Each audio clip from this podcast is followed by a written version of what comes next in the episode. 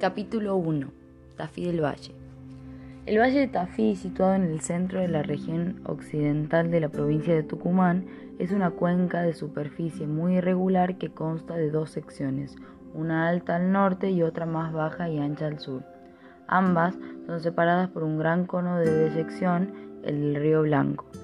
Tiene esta cuenca una extensión total de unos 15 kilómetros de largo por 5 kilómetros de ancho en su parte llana afectando una forma ligeramente ovalada.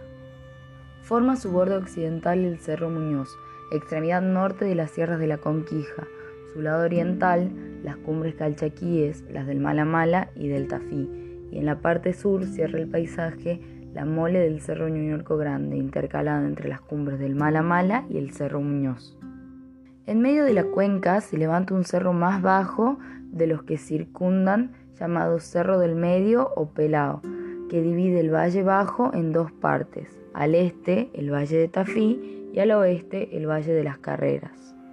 Entre los cerros que bordean la cuenca queda pasos u obras de diferentes alturas.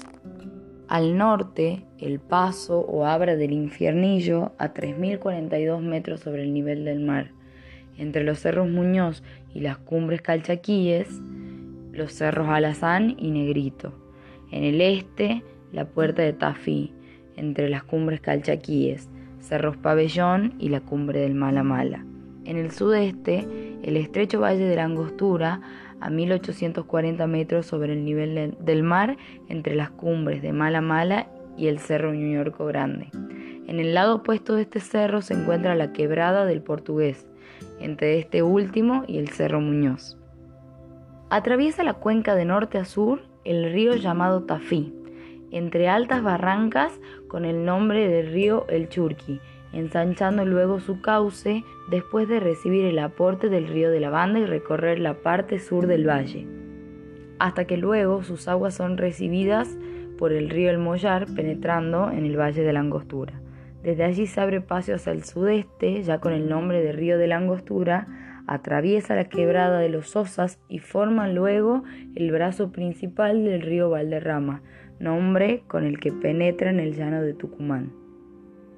La temperatura y la humedad de Tafí del Valle, unida a las condiciones del suelo y a la existencia de abundantes corrientes de agua, hacen posible el desarrollo de una vegetación de pastos tiernos aptos para la ganadería y presenta óptimas condiciones para la agricultura. Estas características climáticas favorables, unidas a la existencia de elementos necesarios para la construcción de viviendas, han hecho del Valle de Tafí una región apropiada para las instalaciones humanas, las que al parecer se realizaron desde épocas muy remotas.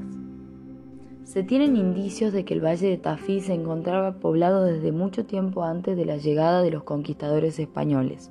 Consta de una densa población indígena prehispánica la región de los Diaguitas por un lado y el llano tucumano poblado por las numerosas tribus de los lules.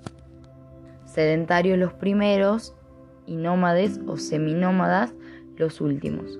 Se supone que los nombres antiguos de los tres cerros que caracterizan el valle, Ampictao, Ampuctacao y Panctactao, son de origen cacán.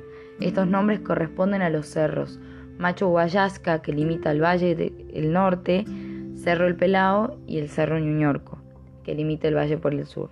Los nombres modernos de estos ya son específicamente quichuas. Además de estos datos lingüísticos, reforzaría la creencia de una instalación de Aguita en la región o una gran influencia de esta cultura, los restos arqueológicos que ahí se encuentran y que parecen remontarse a épocas muy lejanas, tanto en las construcciones de piedras como en la cerámica y en la técnica agrícola. Gracias por escuchar este primer capítulo de mi podcast sobre las culturas prehispánicas del Valle de Tafí.